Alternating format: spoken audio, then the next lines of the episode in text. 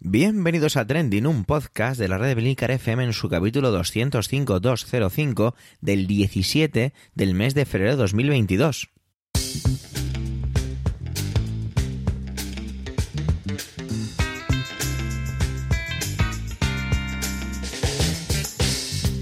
Trending es un podcast sobre lo que pasa, sobre lo que ocurre, sobre las noticias que pueblan las redes sociales. Todo ello con opinión y siempre con ánimo de compartir. Por ello somos varias voces, aunque yo, Javier Soler, haga de presentador. Trending es tu podcast de noticias semanal. Adelante. Manuel nos trae la última campaña de Manos Unidas centrada en indiferencia. Él nos va a hablar de esa indiferencia, de esa inacción, de esa anestesia que todos tenemos por este mundo en el que nos dejamos caer.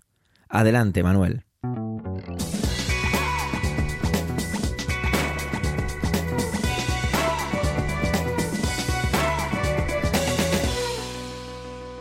Hola oyentes, hola equipo trending. Aviso, voy con un spoiler que dicen ahora o voy a destripar el final de la serie El juego del calamar. Digo esto porque si alguien tiene intención de ver la serie porque no la ha visto todavía y bueno, pues eso, desea verla, pues quizá lo mejor es que adelante pues unos un par de minutos, no creo que me lleve más esta intervención. Si han visto la serie y si no la han visto y no la van a ver y se han mantenido aquí pendientes de lo que voy a contar, hay un momento en el llegando al final, en el último capítulo, en el que el protagonista Em, se reúne en un apartamento lujoso de un edificio em, de pues como de oficinas o algo así con el creador de todo el juego este del, del calamar, ¿no? De bueno, de toda esa macabra eh, estructura y de todo ese diabólico y macabro juego en el que, eh, bueno, pues toda una serie de gente ha ido perdiendo la vida Allí uno de los, el, protagonista se reúne con el creador, el creador se encuentra tumbado en una cama, se encuentra eh, enganchado a unos sueros y recibiendo como un tratamiento oncológico o algo parecido. A través de la ventana en la que los dos están a, la que los dos están sentados bueno uno tumbado y el otro no recuerdo ahora mismo si sentado de pie se puede ver como un, un sin techo eh, se ha sentado está nevando eh, y un sin techo se ha sentado en, en la calle no se ha sentado en la calle y ha, ha empezado a perder la, la conciencia y el cuerpo se va deslizando hasta que se va cayendo y queda totalmente tumbado en la, en la nieve, ¿no? En el diálogo que tienen eh, el creador del juego y el protagonista de, la serie, pues hacen una nueva apuesta, ¿no? Una más. Y es que si habrá alguien o no que se apiade de aquel sin techo que se encuentra allí y si eh, conseguirán salvarle la vida, ¿no? Puesto que las posibilidades de que muera congelado son bastante grandes. Bueno, eh, lo que va a ocurrir es que, que finalmente hay alguien que, eh, porque anteriormente han estado pasando un buen número de transeúntes, han estado, ven el cuerpo o no lo ven, vete tú a saber, o no lo quieren ver. El caso es que finalmente hay uno que sí, que ve el cuerpo y que hace una llamada, acude una especie de SAMUR o la policía primero y se soluciona, ¿no? Y se consiguen llevarse a esa persona. Bueno, esto que es ficción no es tanta ficción.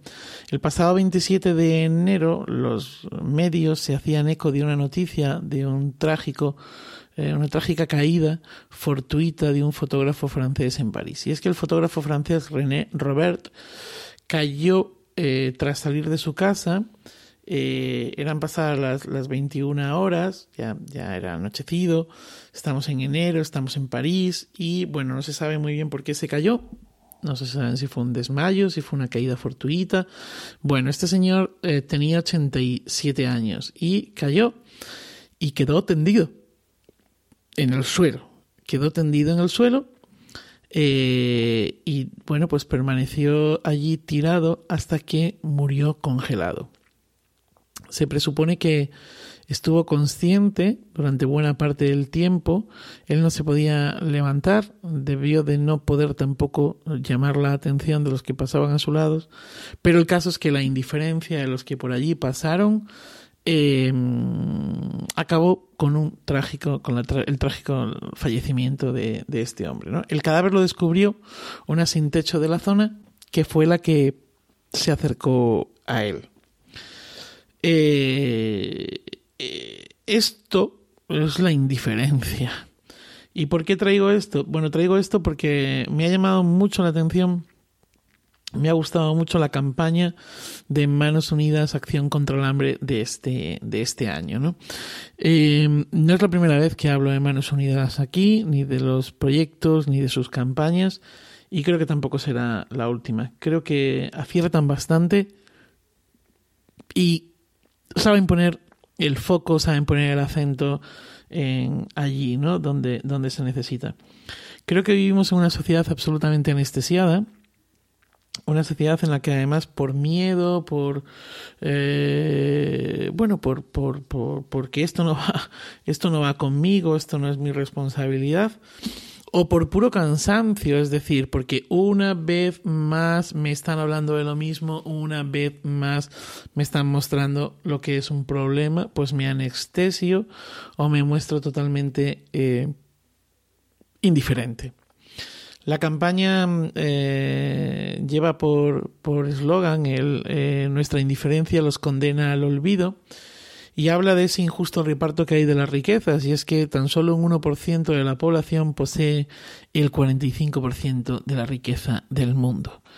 Más de 3.000 millones de personas no poseen ninguna riqueza. Y eso, más allá del hambre, de las personas que mueren del hambre y del hambre, es también desigualdad, ¿no? Eh, una desigualdad que va más allá, eh, o, que, o que, sí, bueno, que va más allá del hambre, una desigualdad que es quizá eh, la mayor amenaza de la humanidad y para toda eh, la humanidad. Y es, ahí juega un papel grande la inacción, juega un papel enorme la indiferencia. La campaña de nuestra indiferencia los condena al olvido habla del hambre, pero también habla del hambre de dignidad. Os recomiendo que le echéis un vistazo, que entréis en la web, eh, consultéis la web de Manos Unidas, eh, consultéis los materiales, el vídeo y bueno, los discursos que aparecen, así como los dosieres de prensa, etcétera, etcétera. Creo que una vez más, una vez más, Manos Unidas pone el acento en algo que es interesante, que es importante y en el que, bueno, pues que en el que creo que eh, todos o casi todos caemos o hemos caído alguna vez. Quizá por esa necesidad también que tenemos los seres humanos de normalizar eh, este tipo de cosas. Lo dicho, la indiferencia, mi indiferencia, nuestra indiferencia, los condena al olvido. Y no solamente estamos hablando de hambre, sino también del hambre de dignidad. Feliz día y feliz vida.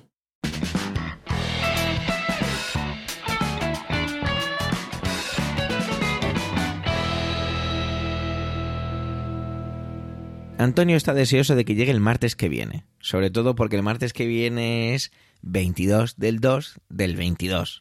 Quizá incluso que espera llegar a las 22.22 de la noche para que sea todo más redondo. Bueno, os dejo con Antonio y su intervención cuanto menos divertida y fuera de lo habitual. Adelante compañero, adelante Antonio.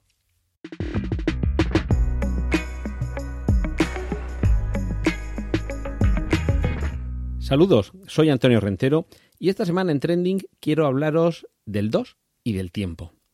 El tiempo es una convención en cada época, cada civilización lo ha medido de una forma distinta, con, con calendarios diferentes, y de vez en cuando esa convención tiene casualidades curiosas como la que vamos a poder vivir la semana que viene.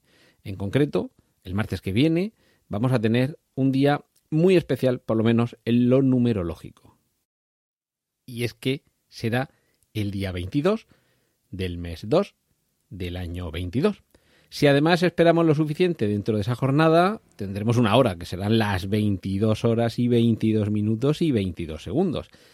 En ese momento casi no van a caber más doses si tratamos de medir el tiempo y el momento conforme a la configuración de calendario, hora y demás que tenemos en nuestra civilización actual. Y ojo, porque evidentemente ese instante se repetirá en los distintos usos horarios del planeta. Casi, casi completamos todos los doses posibles.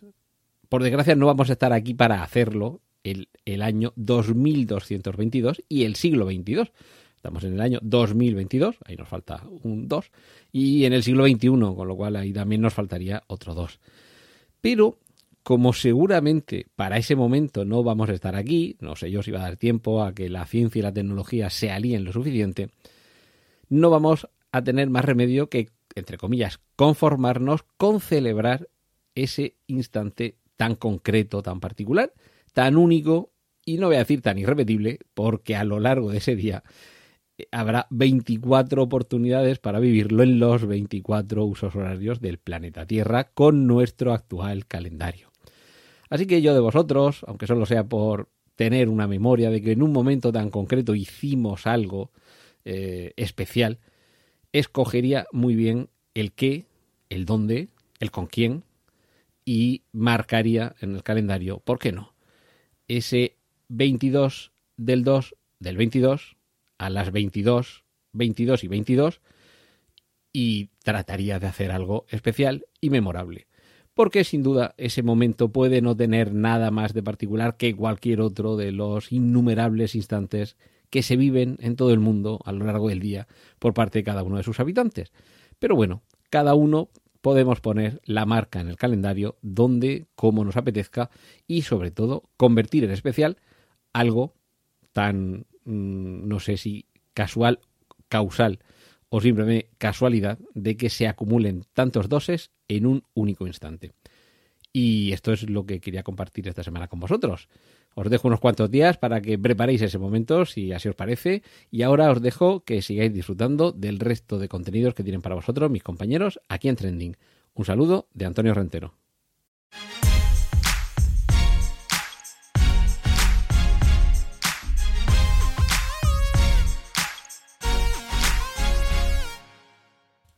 Normalmente va mi intervención seguida de esta música, pero sí me gustaría hacer una pequeña aclaración. Yo grabé mi intervención sin avisar a mis compañeros, la verdad, mm, justo después de que el YouTube me llamara la atención al verlo por la tarde.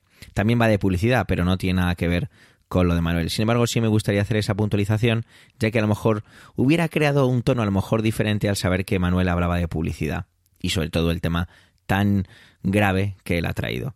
Sin embargo, por otro lado, quería dejarlo tal y como lo hice, porque así fue como lo viví en ese momento y me apetecía compartirlo así con todos vosotros. Así que nada, os dejo ya con ella, con mi intervención. La madrugada del lunes, domingo todavía en Estados Unidos, tenía lugar uno de esos grandísimos eventos del año, la Super Bowl. Todos ya sabemos qué significan estas dos palabras. Tiene que ver con la final de lo que nosotros llamamos fútbol americano, lo que allí llaman fútbol, porque para ellos lo que nosotros llamamos fútbol es soccer o soccer. Pues bien, todos ya conocemos, eh, esto no es nada nuevo, que la Super Bowl tiene una repercusión muy grande a nivel televisivo. Es un evento seguido por muchos millones de personas, no solo en Estados Unidos, sino también a nivel internacional. Y son muy famosas sus campañas, las campañas publicitarias que utilizan los tiempos y que compran los tiempos de la Super Bowl para así eh, promocionar sus productos. Eh, yo siempre me hace mucha gracia cuando veo partidos, que de vez en cuando veo algún partido de la NBA o de la NFL, me gusta o me resulta divertido ver los anuncios en general. El concepto de la publicidad en Estados Unidos creo que es un poquito diferente a cómo es en España, que es las dos únicas televisiones que veo y cada vez veo menos televisión porque soy una persona increíblemente pedante. Bueno, es broma. Quiero decir que no veo mucha televisión, pero para mí ver anuncios de Estados Unidos es un, es un poco así como ciertamente exótico. Pero bueno, no me quiero, no me voy por los derroteros. uno de los anuncios que más revuelo causó fue el de Coinbase. ¿Qué es Coinbase? Lo he, lo he leído tal como se escribe pero bueno, supongo que se pronunciará Coinbase.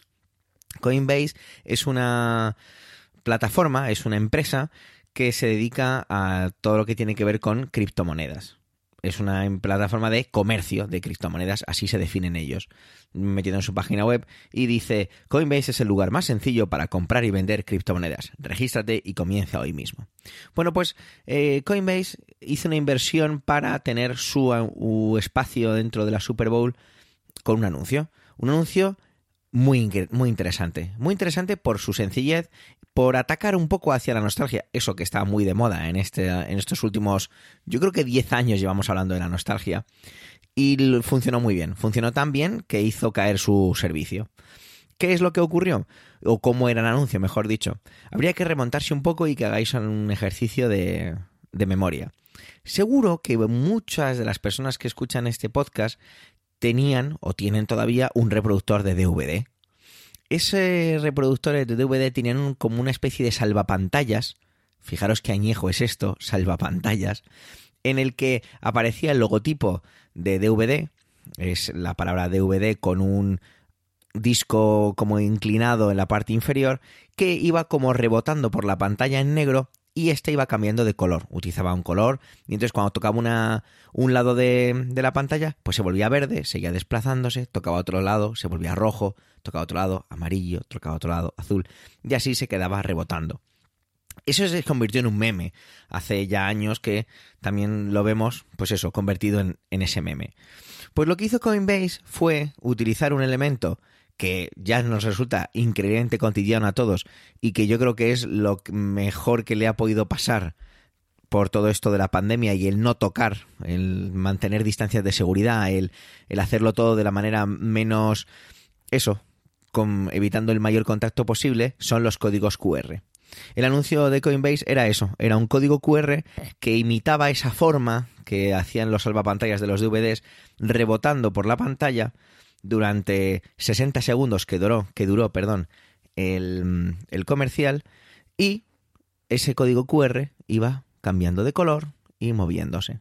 Bueno, pues si uno escaneaba ese código QR lo que hacía era llevarle a la aplicación de Coinbase y regalarle 15 dólares en cripto. Pues ya os digo que los servidores se colapsaron, o sea, hubo una caída enorme. La campaña publicitaria he buscado en varios sitios y hay una total discrepancia. Algunos medios dicen que costó 7 millones y otros medios dicen que costó justo el doble, 14 millones. Entonces, no sé muy bien en qué basarme. Yo os traigo los dos datos que he encontrado. Porque además, muchísimos lugares en los que he visto dicen los 14 millones y otros tantos dicen esos 7 millones. Es curioso ver cómo las personas que diseñaran esta campaña utilizaron algo tan sencillo, tan... Eh, que crea ese enganche tan grande y que funcionara que ocasionará ese, esa caída, que sin duda es un éxito para, para Coinbase. De hecho, eh, ahí estamos, lo estamos trayendo a un podcast y estamos hablando de ello.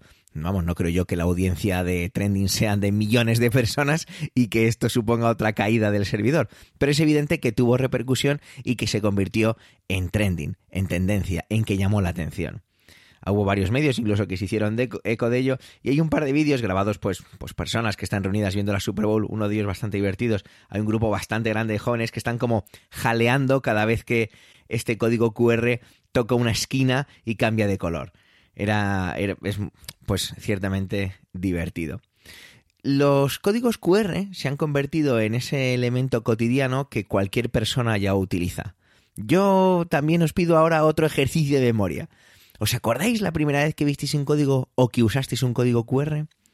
Yo he intentado eh, remontarme y creo que tiene que ver con algo de una presentación en un evento de, de educación de Apple. Creo que era que fue ahí donde vi la primera vez el uso de un QR, creo. Que era con una aplicación que utilizaba un poquito de realidad aumentada de una manera bastante sencilla. Esto ya os digo hace bastantes años. Pero ahí tenéis. Y me parece muy interesante, muy...